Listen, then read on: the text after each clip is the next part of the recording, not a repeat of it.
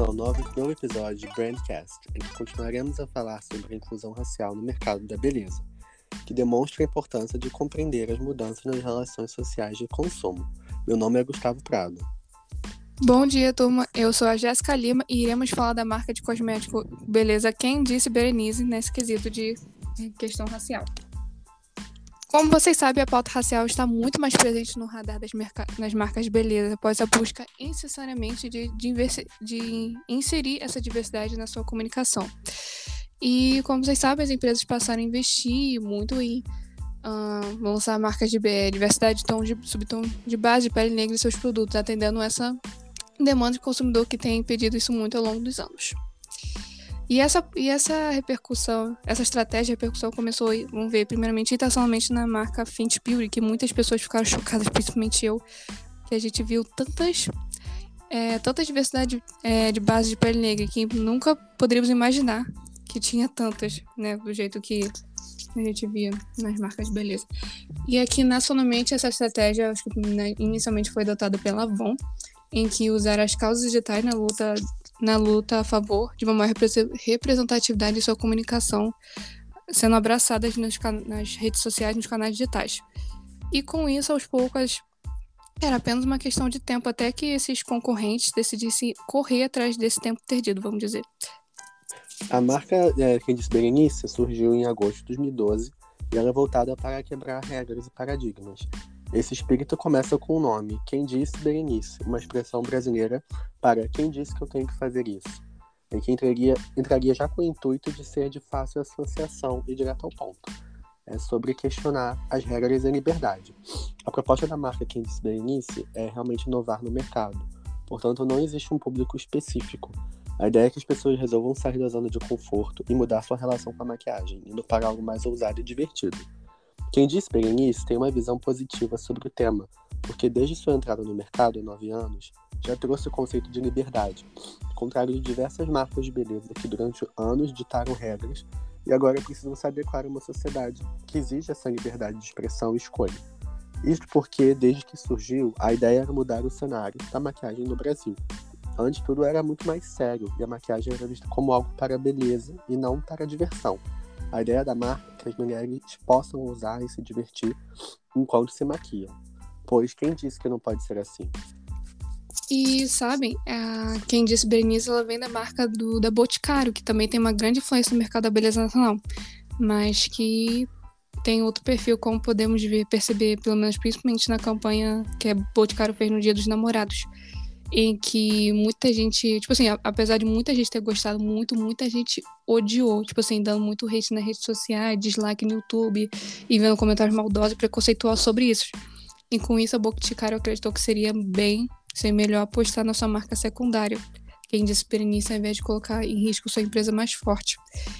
E, como falamos, a conceito de quem disse Berenice foi uma forma de mostrar que a beleza é possível de todas as esferas possíveis e pelo menos a proposta da marca. E quando a gente pensa, pô, todas as esferas a gente pensa, ah, de magra, gordinha, de branca, negra, asiática, alta, baixa, enfim, de todas as esferas que a gente cansa possivelmente.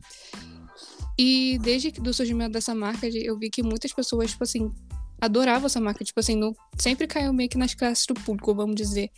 E tem muitas franquias, nas, e eu sempre vejo essas lojas, essa loja da quem disse Berenice, quando vou a algum shopping, e são muito lindas, tipo assim, muito atrativas mesmo.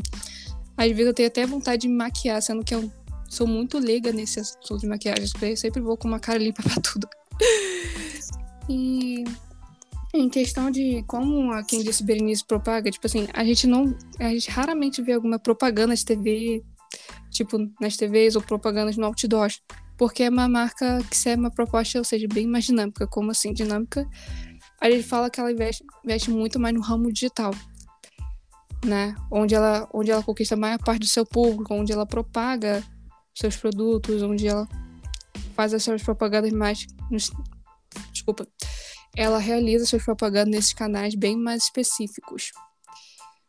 Uh, e uma coisa que dê um detalhe, principalmente no ramo digital, na, na, questão das redes sociais, principalmente como eu falo nas redes sociais, eu penso no Instagram, em que a gente acaba pensando, vendo muito. Desculpa. O. Como a, ela se organiza, né? Tipo assim, uh, tem uma paleta de cores bonitinha, sempre botam frases meio de empoderamento para acreditar que você pode ser assim, porque você é livre, né? Ninguém tá te segurando. E, e uma coisa que me, tipo assim, acabei me ligando, percebendo, em que no Instagram delas, elas acabam usando influências que tem até algumas, assim, a maioria, tipo assim, elas fogem meio desse estereótipo de padrão, tipo assim, ah, sempre ser magra, loura, branca e afins. Né? E elas sempre acabam usando influências que ficaram reconhecidas nesse meio além da sua beleza, sempre assim pela sua força e pela sua inteligência. Vou falar de três exemplos da Jamila Ribeiro, que é uma ativista no movimento negro, também é uma filósofa, e lado da, da advogada Gabriela Priori, a gente vê no canal CBN, né? Tipo assim, fazer uma análise política com outro jornalista, que eu que é o nome. E da lutadora da minha Mackenzie Den, em que ambas ajudaram a quebrar esse estereótipo de beleza e inteligência de que beleza, inteligência ou força acabam não combinando. E isso é mentira, porque isso combina sim, né? Tanto que lançaram uma linha de, tipo um batom, um gloss, para cada uma delas, pra cara delas. E a gente vi, vi algumas propagandas que é muito interessante e duas chamaram nossa atenção. Que, que eu acho que o primeiro comercial, mais ou menos, que eu lembro, foi que eu li que foi parceria com um coletivo, um coletivo artigo chamado Trovoar, e a marca já propõe esse conceito inicialmente. Ah, toda mona é uma arte, toda mona tem o direito de encontrar seu tom. Aí o que isso significa? E a gente que ela como bota a estação. E a marca já começa a botar na estação, fazendo uma releitura do quadro da Mona Lisa, que é o famoso Leonardo da Vinci, que todo mundo conhece, com as novas, com as novas 27 tons de base da base Aqua, na época que a marca divulgou, estava divulgando, em que que tem intuito de explorar essa diversidade brasileira, em que vemos que mais de 50% da nossa população negra é considerada negra ou parda. E as marcas ainda encontram dificuldade de criar essa variedade de tons de base de pele negra de pele negra, que a mais da metade da população é dessa etnia, e que às vezes quando oferece diversos tons de base, a maioria de pele branca, às vezes, tipo assim, ah, 20, é, 25 tons de base de pele bases e tem pele negra. Vemos lá, 20 de base branca, às vezes 4 ou 5 de base negra, sabe? Ele ainda é o caminho ainda a ser contrato. E a marca e segundo essa marca, a proposta dessa ação foi, dessa ação foi simplesmente criar um paralelo entre o passado e as possibilidades que o presente representa, explorando essa liberdade e expressão e essa representatividade. Já o segundo comercial, é, o Pode, ele foi, é, ele foi lançado com perguntas com questões como pode querer ter filhos, pode não querer ter filhos, ou pode usar muita maquiagem, pode não usar maquiagem nenhuma, sempre com a mesma resposta, pode é, reforçando essa liberdade e empoderamento feminino para provar que as mulheres podem ser e fazer tudo o que quiserem. Nesse comercial, traz mulheres de todas as diferentes formas, tamanhos, cor de pele, penteados, com a intenção de reforçar esse conceito de liberdade. O fato de ser uma marca mente aberta gera maior identificação. E isto não é só para o lado financeiro, mas também por ter um posicionamento de marca é, muito forte. É, bom, é... É, é... isso é por hoje. Não, é, peraí. Eu ia falar mais uma coisa. Ah, sim. Tá bom. Não, eu ia falar que, tipo assim, que é muito. Que a gente percebe, às vezes, quando a marca, às vezes, será que, tipo assim, a marca tem uma... sempre vem com uma narrativa muito diferente. É...